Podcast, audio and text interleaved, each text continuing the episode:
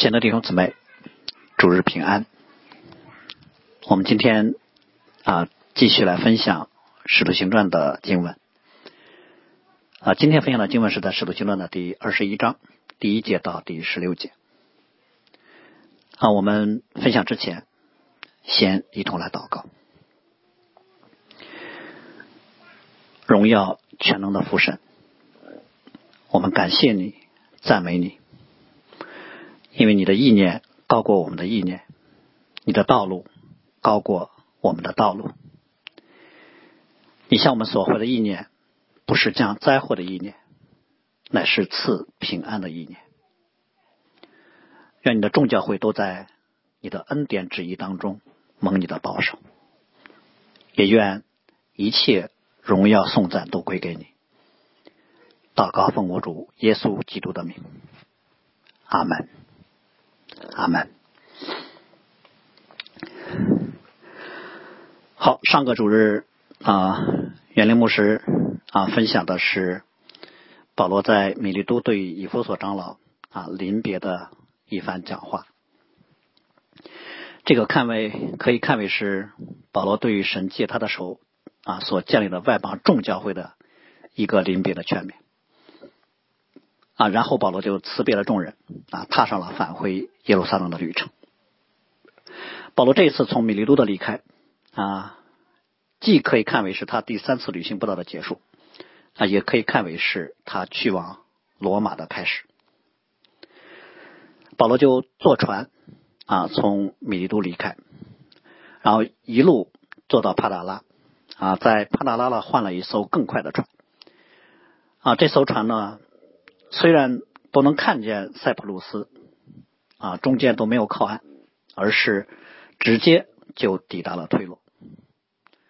我们今天所读的这段经文呢，啊，主要就是从保罗抵达啊叙利亚之后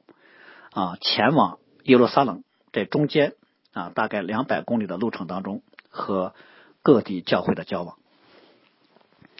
而且呢，我们从经文也可以看到，啊，随着保罗越来越接近耶路撒冷，啊，他前行的过程当中，两次遇到了拦阻，并且这个拦阻是随着雅加布在菲利加的预言就达到了高峰。所以这段经文的主题，我们啊，主要就是从保罗执意要前往耶路撒冷来分享，啊，从三个方面，就是第一次对保罗的拦阻。啊，第二次对保罗的拦阻啊，第三个部分就是保罗定义要去，我们就会从这三个方面来分享今天的这一段经文。我们先来看保罗在啊推罗的啊所住的这一段时间啊所遇见的第一次拦阻啊，保罗上岸之后呢，在推罗这个城市里面啊住了七天啊，在这七天当中呢，他遭遇到的第一次。啊，来自教会弟兄姊妹对他的劝阻。路加的记载就是，他们被圣灵感动，对保罗说：“不要上耶路撒冷去。”似乎这句话的意思是是在说，圣灵借着推罗教会在告诉保罗啊，不允许他去耶路撒冷。但实际上呢，根据上下文，我们知道这句话呢啊，可以有两种不同的解读啊。第一种解读，这句话确实是出自圣灵的感动。如果不考虑上下文。啊，就看单看这一节经文的话，这是最直接的一种理解啊。如果这句话就是出自啊圣灵的感动，那么很显然啊，我们啊最直接的理解就是，这就是圣灵在拦阻保罗啊，不许他去耶路撒冷。对于对于推罗教会的弟兄姊妹来说呢，他们从圣灵的领受呢啊，可能既领受了啊，他保罗去耶路撒冷会遇见患难。啊，同时又领受了啊，对患难预言的解释，就是保罗，你不要去啊。当然，也有可能推罗教会的弟兄姊妹就领受了这一句话，其他的什么都没领受啊，就领受了说，告诉保罗啊，不要去耶路撒冷啊，甚至可能他们都不知道为什么啊要跟保罗说这样一句话啊。当然，对保罗来说，他一听就知道他们为什么这么说啊。嗯，不管推罗。啊，教会的弟兄姊妹同圣灵是有了两个方面的感动，还是只有这一句话的感动？啊，如果这句话啊就是从圣灵来的，那么啊很可能我们只要一听啊，就知道神的旨意就是保罗，你不要去耶路撒冷。如果上帝的心意是借着推罗的弟兄姊妹告诉保罗说去耶路撒冷是错的，那么就意味着保罗整个第三次旅行不到后半程啊，他所做的事情都是错的。比如他在外邦教会的筹款啊，他跟很多人分享要先去耶路撒冷，然后去罗马，然后他一路辗转啊，从特洛亚赶路啊，要去往耶路撒冷。这整个行程呢，我们就能说保罗这一路所行的都不是在圣灵的感动和带领之下的，这是出于他自己的想法。他一路走到了推罗，到了推罗呢，圣灵就借着推罗教会的弟兄姊妹清楚的告诉保罗：啊，你应该停下来，不要再往前走了。如果你还要接着再往前走，那就是对于上帝旨意的对抗了。如果这是这就是从圣灵来的，那么保罗啊就应该到了推罗就应该停下来啊，就像第二次旅行步道一样，他想往以弗所，圣灵拦了他，那他就只能调整方向。所以到了推罗，他应该也调整方向。但是我们从整个使徒行传啊，特别也是从啊今天我们所读的二十一章啊，一直到使徒行传的结束，如果我们来看整本使徒行传的脉络的话啊，这种理解啊几乎是不太可能的。啊，保罗很清楚的知道他从圣灵有啊感动，说他要去耶路撒冷。好，那如果说这句话是从圣灵来的。但这句话呢，不是在宣告啊，对于保罗去往耶路撒冷的啊一种拦阻啊。这句话只是圣灵感动推罗的弟兄姊妹说一下啊，然后看保罗对啊这个拦阻的反应是什么样的啊？是不是可以这么理解呢？就是推罗教会的弟兄姊妹们所表达的拦阻呢啊，是出于圣灵的，但是主要是对保罗的一种实验。保罗个人所领受的去耶路撒冷感动呢，也是出于圣灵的。啊，这两者之间啊都是出于圣灵，但这种说法有点奇怪啊。在同一件事情上，圣灵对保罗说：“你去耶路撒冷。”啊，对另一些弟兄姊妹说：“你去跟保罗说，别去耶路撒冷。”这个我我想这个也也不太可能。所以呢，其实，在推罗的弟兄姊妹跟保罗说不要上耶路撒冷去这句话呢，还有第二种的理解。就是不把推罗教会弟兄们所说的“不要去耶路撒冷”这句话解读为是出于圣灵的感动，而是看为这是他们领受了保罗会在耶路撒冷遭遇捆锁患难预言之后对于预言的自然的解读。我们根据前面保罗在米利达啊在米利巴所说的话啊以及后面雅加布的预言综合起来来看的话，那这句话呢就不是在将上帝拦阻。啊，保罗去往耶路撒冷的旨意来告诉他，而是推罗教会的啊弟兄姊妹蒙圣灵的感动，像其他城里的那些教会一样啊，他们也知道了保罗将要在耶路撒冷会遭遇苦难，所以推罗的啊弟兄们就直接理解为说，那最好就不要去。所以呢，他们一方面告诉保罗你在耶路撒冷会遭遇什么啊，另一方面很自然就劝说保罗说，你不要去耶路撒冷啊，只不过呢。啊，他们告诉保罗，在耶路撒冷会遇见什么是从圣灵来的感动啊。然后他们跟保罗说的，你别去耶路撒冷啊，这个是他们自己的解读啊，这个不是出于圣灵的感动。但是呢，对于推罗教会的弟兄姊妹来说呢，他们把这两者都看为是从圣灵来的感动。所以我想啊，这种解读可能是啊最合理的，也是最符合啊整个使徒行传的文本脉络的。啊，陆家之所以没有提他们对于保罗在耶路撒冷会遭遇患难。啊，这部分啊有任何的记录啊，只记录了他们对于保罗的劝阻。那我想可能主要是为了突出表达啊，保罗这次去耶路撒冷啊，开始遇见从教会弟兄姊妹来的劝阻啊，这可能也是主要是为了要显出保罗去耶路撒冷和主耶稣啊最后一次去耶路撒冷受难之间的一个对比。比如他们都是事先就知道啊，去耶路去耶路撒冷会有患难啊，都是遇见了。啊，和自己亲近之人的拦阻啊，只不过当年彼得拦阻主耶稣的时候，主耶稣对彼得说：“撒旦退我后面去吧。”也就是彼得对主耶稣所说的很清楚的，不是被圣灵感动，而是被撒旦利用了。但是这里推罗教会的弟兄们对保罗说：“你不要去耶路撒冷啊！”我们可以这么说，他们不是被撒旦利用了，而是照着常理来劝阻保罗。因为对于彼得来说，他作为一个犹太人，他一定是读过旧约的，而旧约圣经当中关于弥赛亚受苦的经文很多，所以他对于耶稣的拦阻呢，就不是基于圣经的，而是基于他对于弥赛有一个错误的认知。但对于推罗教会的弟兄姊妹，这一次对于保罗的劝阻来说呢，不涉及真理的对错，因为他们并没有领受保罗是被圣灵差遣去往耶路撒冷的，所以他们的劝阻呢，就不能被理解为是在对抗上帝的旨意。他们的劝阻呢，最好的理解就是他们真的是出于对保罗的关心和担忧。这就像我们比如说原计划啊，要去一个地方，然后天气预报说啊，你要去的那天会有大暴雨，所以。你身边的弟兄姊妹、亲啊亲友们都会劝你说：“那就先不要去。如果没有上帝的特别带领的话，照着常识，那就不那就不去了。但是如果上帝对你的感动是，不管下多大的雨，你都要去，这时候谁劝都没有效果。如果我知道了你有上帝特别的带领，那么不管下下多大的雨，我也不会劝你。所以推罗的弟兄姊妹们这一次。”啊，蒙圣灵的感动，他们知道了保罗会在耶路撒冷遭遇什么，但是他们却不知道保罗自己有清晰的领受，一定要去耶路撒冷，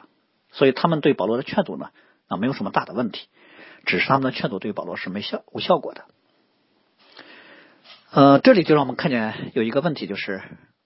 领受圣灵的感动，我们需要小心的解读。比如最典型对于犹太人来说。他们不接受耶稣为基督，其实并不是他们不信神会派一位救主来拯救他们啊，他们早就有弥赛亚的预言，但是他们对于弥赛是什么样的呢？却不是照着圣经的启示，而是照着他们心中肆意的揣测，所以他们照着自己心中错误的解读来衡量耶稣，他们就认不出耶稣就是弥赛亚，甚至还把耶稣给杀了。这是因为上帝不单单是很多时候把啊将来会发生什么事情告诉我们。而且呢，对这件事怎么回应，也应该是来寻求上帝的心意。你将来要去做什么事儿啊？神会，我们知道啊，要寻求神，让神告诉我们。然后你知道要去做什么事的时候，你该怎么去做这件事儿？同样需要寻求上帝的引领。比如对于摩西来说，当年他知道上帝的心意是要啊让以色列人脱离埃及法老的手，但是。四十岁的他想带领以色列人脱离埃及的方式，就是以武力对抗。然后神让他在米甸旷野沉淀了四十年，在八十岁的时候啊，神再次呼召他出来啊，去带领以色列人出埃及。出埃及的方式是什么呢？是神自己以十灾这种的大能方式，把自己的百姓带领出了埃及，完全就不是摩西当年所想的方法。我们看到上帝的方法是超乎人能想象的。就像圣经说的：“我的意念非同你们的意念，我的道路非同你们的道路。”所以，我们今天对于啊圣灵感动的传递啊，最好的方法是什么呢？就是忠诚的把自己所领受的信息或事实本身说出来就行了。我们不要啊再做更进一步的解读。如果你要解读的话，你要先去寻求、去祷告，否则很容易把上帝的启示和自己对于启示的解读给混在一起。那再比如说出埃及之后，摩西以为几个月就可以穿越旷野啊，抵达迦南，但没有想到上帝却让他带领以色列人在旷野漂流四十年啊。等第一代以色列人啊都倒闭旷野之后，有约书亚带领第二代以色列人再进入应许之地，或者就像彼得，他蒙了圣灵的开启，宣告耶稣就是基督，但是他对于基督拯救的方式却一无所知，反而他认为说，既然你是基督，那么你就应该骑着高头大马。以世人所钦佩和啊服从的那种方式啊进入圣城，所以我们会看到，我们可能都知道了，像彼得一样知道了上帝的启示，但是却很可能会做出与神的启示不符的反应。这就是我们今天可能从保罗这一次去往耶路撒冷啊整个路程上所遭遇的啊应该学习到的一点，就是知道前面有患难啊跟。一定要躲避这个患难之间没有必然的不可分割的关系，因为在人的常识判断之外，我们还有圣灵特别的带领啊，这一个更高层次的引导。当然，对于大多数情况来说，躲避危险是一个啊常理性的选择啊。从神给的普遍启示的角度来说啊，这么做啊也没有什么太大的问题，只是对于认识上帝的人来说，对于我们有圣灵内住的啊基督徒来讲，我们今天对于信息的处理，对于环境的判断，除了常理之外，还有一个更高超的依据，那就是神亲自的带领。所以我们在地上生活的最高准则不是躲避祸患，而是跟随基督。所以，我们今天对于啊可能会遇见的患难的认知的心态，会啊可以有一个更为超越的反应，有一个属天的视角。啊，简单来说就是，如果我们躲避危险违反了圣经的原则啊，那我们就不能躲避了；如果我们躲避危险又不违反圣经的原则啊，也同时没有圣灵特别的感动，那么照着常识可以躲避。但是如果你面对危险的时候，你心里很清楚的知道圣灵告诉你说不要躲避，必须去面对，那么我们就去面对。所以保罗呢，就并没有听从推罗教会的劝阻啊。路加当然没有这么说啊，只是从保罗的行动和众人的送行就可以知道他的选择。所以保罗继续往前走，就表示保罗不认可啊推罗教会的弟兄姊妹对他说这句话是圣灵对他的拦阻。嗯，推罗的弟兄姊妹送别保罗的时候有一个细节啊，就是他们众人同妻子儿女啊送保罗一行人到城外，都跪在岸上一起祷告啊。这个场景呢，给人一种啊诀别的味道。那我想这一方面显出了推罗教会的弟兄姊妹对于保罗的接纳，还在主里面的亲近啊。另一方面，可能也已经在开始对比后面耶路撒冷教会在保罗遭遇患难的时候的另一种对待保罗的做法。好，然后保罗就坐船来到多利美，在多利美住了一天之后，啊，就来到了凯撒利亚。保罗在凯撒利亚呢，住在腓利家，就是住在传福音的腓利家。啊，这里面传福音的腓利呢，就是耶路撒冷教会刚刚建立啊，因为范式的问题，需要选出啊七位管理范式的执事当中的啊一位，也就是八章所记载的第一批从耶路撒冷分散。到各处去传福音的腓利，而当时腓利他们众门徒之所以从耶路撒冷出来，就是因为啊耶路撒冷教会遭遇了大的逼迫啊，特别是保罗那个时候残害教会，进个人的家，把很多人下在监里。但如今呢，保罗竟然成为了主内的弟兄，还住在了腓力家啊。这个时候的腓力已经被称为是传福音的腓力。啊，我们就从这个头衔就可以看见啊，他是以传福音而闻名的。从当年他离开耶路撒冷，到现在在撒玛利亚建立教会，啊啊，到啊到现在的凯撒利亚建立教会，中间经过了在撒玛利亚建立教会，向埃提阿伯太监传福音，这中间呢一共经过了二十年啊，或者可能多一些啊，可能少一些。这二十年当中呢，腓力传福音的热情一直。持久不衰，可见他被他把传福音当成他一生的使命啊，以至于呢，传福音就成了他的头衔。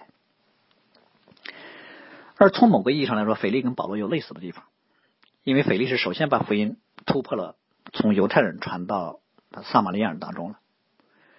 而保罗呢，正是被上帝差派做外邦人的使徒，所以保罗其实也可以称为叫传福音的保罗。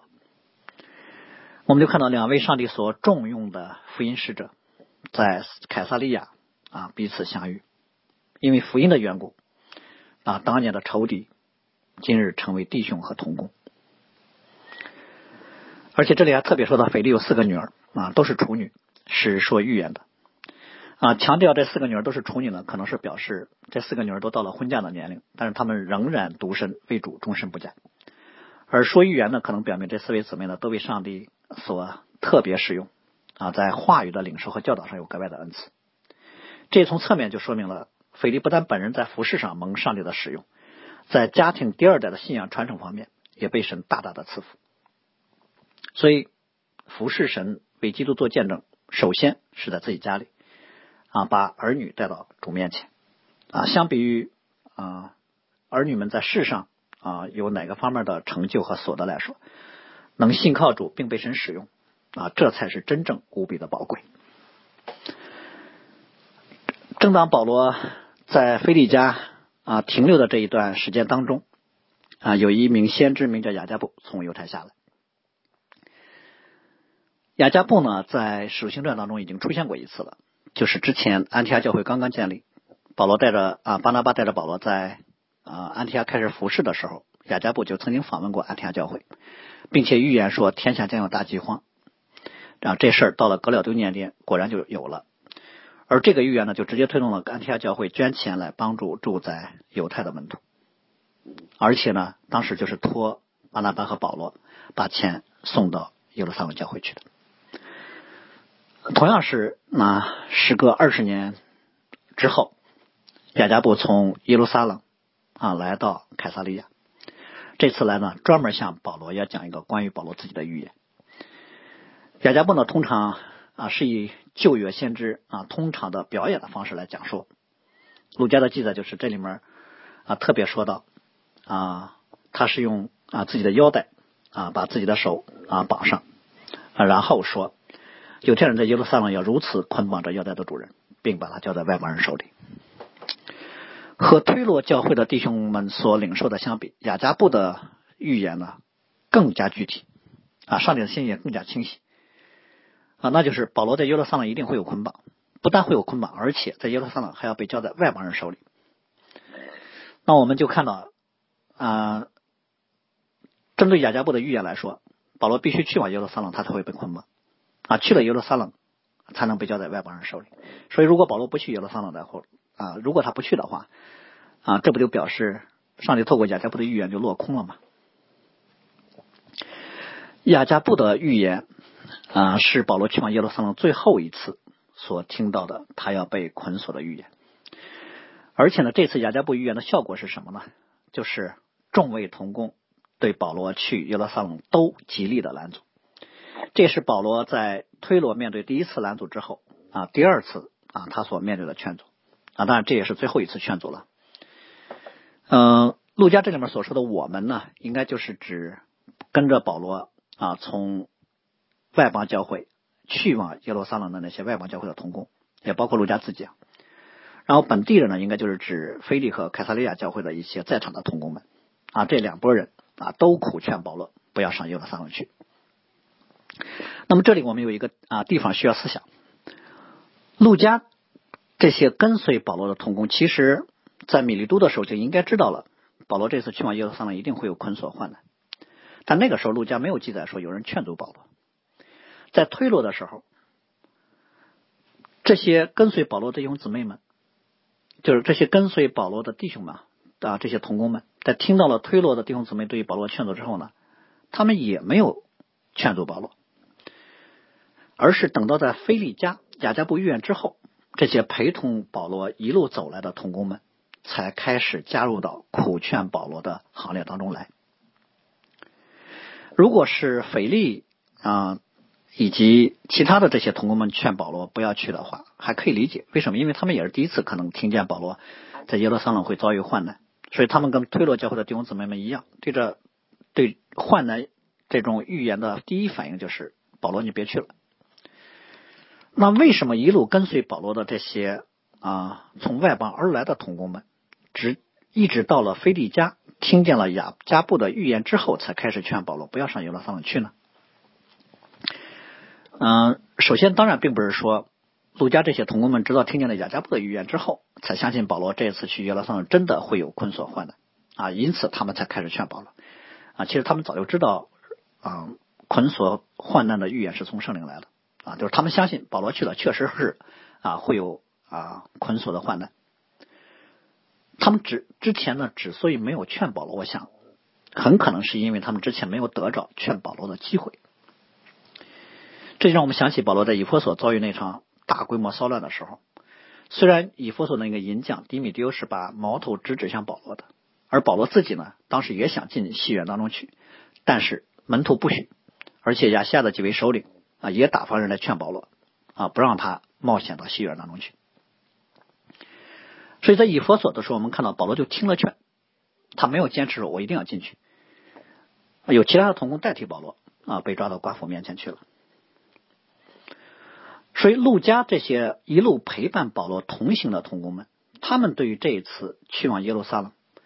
一路上内心的感受应该是很复杂的。一方面，他们很愿意陪同保罗一起去，因为他们信这确实是圣灵的感动。另一方面呢，他们万分不愿意看见保罗在耶路撒冷被抓。啊，同时呢，他们也知道这次去耶路撒冷没有人能够替代保罗，保罗带着他们一起去见耶路撒冷教会长老是最合适的。所以这一路上，我想他们每一次听见各城的教会向保罗来发出你会遭遇患难的预言的时候，他们内心的痛苦就增加一份，有点类似于像啊主耶稣去耶路撒冷的路程当中，门啊跟随他的门徒听见主耶稣多次预言在耶路撒冷受难的时候，他们就大大的忧愁。而只等到快接近耶路耶路撒冷的时候，在腓利家借着雅加布的预言，他们内心对于保罗的担忧和对保罗的爱，就以一种苦劝的方式爆发出来了。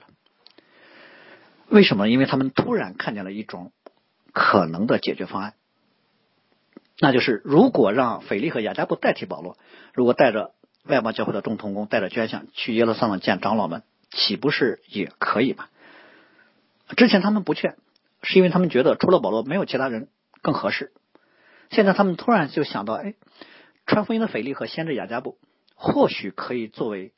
啊保罗的代替人选。这样的话，保罗一路所计划的事情都可以完成，捐献也可以带到，外邦教会的同工们也可以跟耶路撒冷的长老们建立关系，而保罗自己也不用去耶路撒冷进入到捆锁当中。这些同工们是真的跟着保罗一起经历了很多年在宣教旅程当中多次为福音啊所经历的各种患难的。他们实在是不忍心看着保罗再一次被困死，所以他们就这一次一同苦劝保罗不要上耶路撒冷去。然后我们看到路加第一次记录的这一路上，保罗对于同工们劝阻的回应。在推罗的时候，啊，推罗教会的弟兄们跟保罗说不要上耶路撒冷去。路加对于保罗有什么样的反应一字不提，而是直接就记录，嗯，他继续前行。嗯，我们要知道这一次跟以弗所骚乱的时候，保罗听劝就不太一样了。啊，因为在以弗所那次骚乱的时候，从实际效果上，如果保罗进去了，事态可能会被激化，他进去反而不好。从内在领受上，在以弗所那一次，保罗内心里面并没有那么清楚的从圣灵来的清晰的带领，说他必须要进去。所以那次保罗听了劝，但这次保罗就不听众人的劝阻。所以保罗对于同工们对他劝阻的回应啊是什么呢？首先。是从情感方面的回应。保罗说：“你们为什么这样痛苦，使我心碎呢？”保罗说自己的心碎呢，第一是在表达他跟众位同工们之间的这种深厚的情感连接。保罗自己很清楚自己去耶路撒冷会遇见什么啊，但他同时又很清楚的知道他必须要去，所以他心智坚定，不不顾谁的拦阻，他都啊不听。但这并不表示保罗就是一个没有情感的人，并不表示保罗不能体会童工和他之间的那种深厚的情谊。他知道众人对他的不舍，他心里也很感动，所以他说：“为什么使我心碎呢？”第二，我想保罗可能也是在表达，你们这样的拦阻和为我遭遇患难的这种深痛感受，让我去往耶路撒冷的心智，某种程度上也削弱了。我们知道，最令人难以抵挡的，其实不是外在的逼迫和患难，而是从自己的同工和亲友来的劝阻和悲伤。当然，保罗也知道同工们很难在信息当中跟他自由的说：“既然这是上帝对你的带领，你就勇敢的去吧。”嗯，一般情况下，啊，同工们很难这么来说。但实际上，我们知道，保罗这个时候最需要的就是同工对他的支持和带导，而不是劝阻和眼泪。就像主耶稣在克西马尼园三次向神祷告的时候，他是非常希望彼得、约翰的门徒跟他一同祷告，但是门徒们却睡着了。所以我们会看到，从爱心出发啊来关心这种啊这种拦阻，其实是啊对于保罗去承受患难的一种不舍。但是这种对于保罗。爱心的表达对保罗这个时候的帮助并不大，因为这种爱更多的是从体恤和同情的情感角度出发的，却不是从上帝对保罗内心的带领的角度出发的。所以，这种劝阻的爱的确可以让保罗内心有一些安慰和感动啊，至少保罗能够感受到同工跟他们啊跟他之间的这种啊情谊和关心。但是客观上，他们这种拦阻的确没有让保罗得到更多前往耶路撒冷去的勇气。啊，当然，同工们的劝阻不是有意要去对抗圣灵对保罗的带领，反而呢，保罗还在要在心灵的层面上去对抗同工们这种拦阻啊对保罗自身的影响。所以，这种从减少事件艰难和苦楚所出发的爱，并不能兼顾保罗内在从圣灵所领受的心智。所以，我们会看到一个更高层次的爱是什么呢？就是站在上帝的角度去看一个人将要去面对的。如果这个人进入患难，就是更加靠近基督，那么就应该鼓励他去勇敢的面对。所以，帮助一个人去顺服神，这才是真爱。然后保罗从自己内的心智来回应。保罗说：“为基督的名，不但被人捆绑，就是死在耶路撒冷也是愿意的。”这就表明他自己内在其实没有什么困惑和犹豫，他里面也没有惧怕，他知道有患难，但他甘心前往，因为他确定他是为基督的缘故，而不是为自己有什么私心。当然，我们说准确的来说，保罗说这句话还不能作为是他内在里面有圣灵清晰带领的一个宣告。这句话只是他作为他跟随基督心智的一个宣告，但是这句话呢，在这个时候让听见的弟兄姊妹就知道，保罗坚持要去耶路撒冷，就是出于圣灵的感动。第一，有这样的奉献心智，他才能清晰的知道神在某个具体事情上带领。第二呢，这也表示他如此坚持要去，不是出于冲动和血气，而是出于他自己内心清洁的良心。我们要再次说，保罗这次去耶路撒冷跟之前啊宣教旅程遇见患难是不一样的。之前去某一个城市的时候，啊，虽然可能会遇见逼迫患难，但有可能会没有。另一方面，即使有逼迫患难，保罗还可以逃跑。但这次去耶路撒冷，啊，多次的预言都告诉保罗，在耶路撒冷这次的捆锁患难是他不可能逃、不可能逃避的。所以这种情况决定还是要去。对于保罗来说，啊，基本上是带着必死的心前往的。而他能够欣然前往。显然，在他的生命当中，有比他的生命还要重要多的事情来催促他，那就是他对于基督旨意的看重。啊，在保罗看来，基督比他的生命重要的多，所以他愿意为基督舍弃一切。啊，这就是其实保罗之前对以弗所长老们所说的那句话：“我不以性命为念，也不看为宝贵，只要行完我的路程，成就我主耶稣所领受的指示，就成就我从主耶稣所领受的指示，证明神恩惠的福音。”那既然保罗都说到这个份上了，那我相信啊，同学们在看见保罗的啊内在的心智表达和他的坚定之后，应该就明白了保罗去耶路撒冷时圣灵的感动和带领啊，他们也就明白了对于患难预言的理解和保罗内在的领受之间是有一些不同的啊，他们也应该明白说啊，有苦难和迎难而上并不是完全对立的。啊，在基督里面是可以一致的，所以他们六住口，不再劝保罗了。但是也有可能，有的对于有的同工来说，即使他看见保罗如此的坚决，他依然不认为这就是圣灵对他的带领。只是呢，该说的已经说了，保罗的坚持也没有违背真理的地方，他们就尊重保罗的选择啊，同时也保留自己对这预言的理解。所以后面当大家说啊，愿主的旨意成就的时候呢，可能每个人心里想的都不一样。认同保罗去耶路撒冷是圣灵感动呢，其实就是在说，那愿主在保罗身上的带领和旨意能够成就。那不认同保罗去耶路撒冷就是圣灵的感动的呢，其实就是在说，那就看神后面具体怎么带领吧。我想同工们的反应啊，不单是对于保罗的尊重，其实更是对于上帝的尊重。有时候我们面对同一件事、同一个信息，的确会有不同的看法。那我们可以本着自己的信心和良心来彼此沟通。啊，来表达啊，也可以拦阻，就像这里众同工对保罗拦阻一样。但是当你啊把该说的都说了之后，如果当事人还坚持自己的领受，而他的坚持也没有什么不符合圣经的地方啊，甚至当事人还宣称了他的选择是出于神的，那么劝阻就应该结束。啊，我们可以不认为这人所啊宣告的一定都是出于神，但是当他有那么清晰的以上帝的名。啊，来宣告的时候，其实就可以把争论放下来，因为我们每一个人都不是上帝，我们看不透人心，我们也不能完全明白上帝的作为，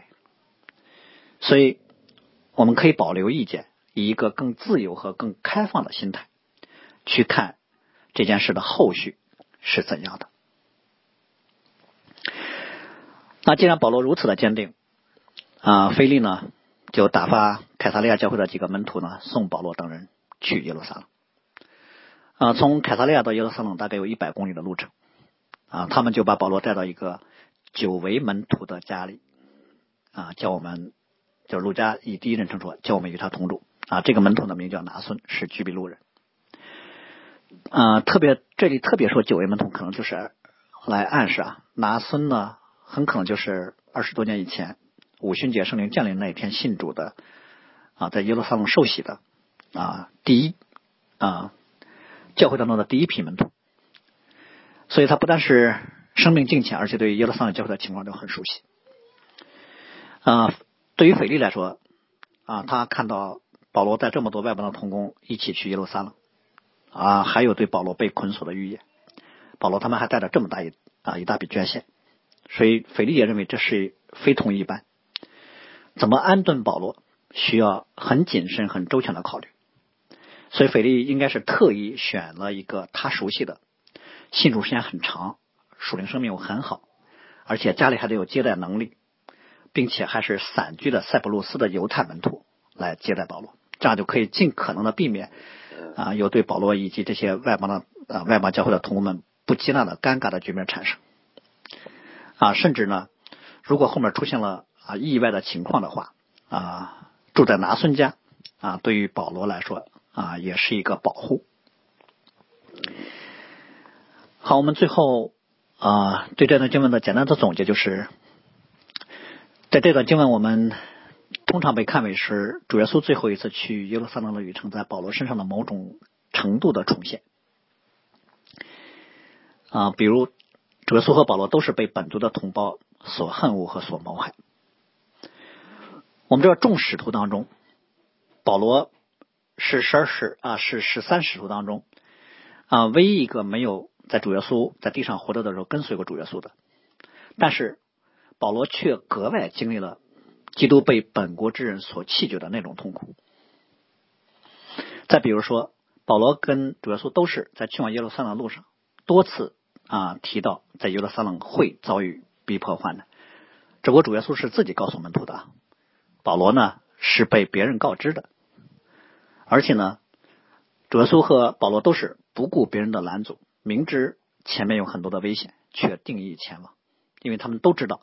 这是神在他们身上所定的旨意，而且呢，他们后来都是被犹太人抓住，啊，都被诬陷，啊，不同的是，耶稣是被犹太人主动交给罗马人的。保罗是被罗马人啊主动把他给抢走的，所以这个类比主要为了表表明什么呢？主要表明是保罗就是被基督所差派的基督的仆人，他所做的事情是基督让他去做的。所以不但保罗传讲的福音是从基督来的，而且保罗每一步的行程也都是在上帝的带领之下的，而且他内在的生命其实他时时刻刻是在跟随基督的脚踪和效法基督的榜样。所以保罗的服饰其实正应验了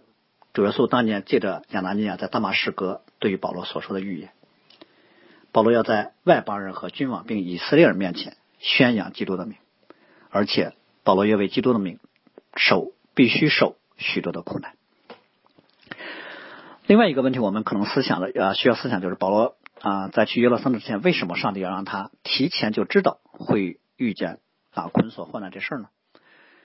啊，如果不提前告知的话，其实保罗的内心是不是会更放松一点？啊，遇见了再说，反正保罗也很多次啊遇见逼迫了，啊不告诉他去了再遇见，保罗也不会觉得有什么意外。反而如果事先告诉保罗了，是不是他的一路之上心里面就会有更大的压力呢？啊，我们要说上帝的心意高过我们的心意。啊，神之所以如此做，我想可能主要有两个方面的原因。第一呢，就是啊来试炼保罗对于基督的信靠啊，告诉保罗前面有捆锁，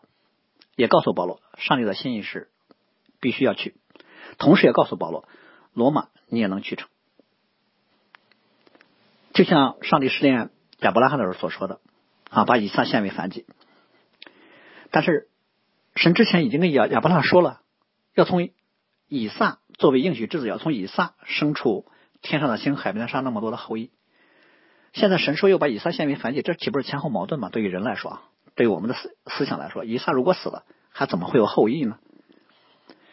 但是神一定不会说假话，这两句话都出自神。但是这两句话在人的有限理性的层面上就不能协调了。现以撒为燔祭和以撒还能有后裔就是矛盾的，所以很多人认为这只能择其一啊。如果相信以撒有后裔，那就不能接受献为燔祭的命令。但是亚伯拉罕又清晰的知道。把以撒献为燔祭就是出自神的命令，那这怎么办呢？难道上帝会出尔反尔、前后不一吗？当然不是，神从来不会前后矛盾，那只能是人的理性要向前突破。所以亚伯拉罕所信的是那叫死人复活、使无变为有的神。所以现以撒的试炼就让亚伯拉罕的信心产生了突破。亚伯拉罕相信以撒纵然变成了灰烬，神也让也能让以撒从死里复活。那这样的话。现以撒为燔祭和后裔的应许就可以一致了，或者就像主耶稣去约了撒冷啊，他就会被钉十字架杀死，那他怎么救别人呢？神却让他从死里复活。所以保罗这次去耶路撒冷，在他内心可能要同同样面对一个张力。去耶路撒冷之后啊，他的计计划要去罗马，他也相信这是上帝的带领，但是上帝同时也说耶路撒冷有捆绑，那他怎么去罗马呢？或者说，如果他死在了耶路撒冷？那之前的领受岂不落空了吗？那对于保罗来说，他的信心应该是纵然有捆绑，也不影响他去耶路撒冷；纵然耶路撒冷有患难，也不影响他去罗马。既然上帝的心意是让他往前啊，其他怎么样都交给神了。所以我们可以说，从保罗一到耶路撒冷，后续的行程就不是他能控制的了啊。当然，我们知道，在他自由状态的时候。他的行程也不是完全由他控制的，但是从别人、从他人的视角来看的话，在耶路撒冷他被捆绑之后，去往哪里啊，就不是他能选择的了。但是神自有预备，神以他没有想到的方式把他送到了罗马，或者把他带到了罗马。那第二个方面，我想在去往耶路撒冷之前，就让保罗开始知道一定会有患难，也是在开始预备保罗的心。啊，依然是预备保罗对于上帝的信靠，却不是在去罗马这件事上，而是和耶路撒冷教会的关系这件事上。可以说，保罗此去耶路撒冷所遭遇的并不那么愉快，啊，或者说没有达到保罗所期望的。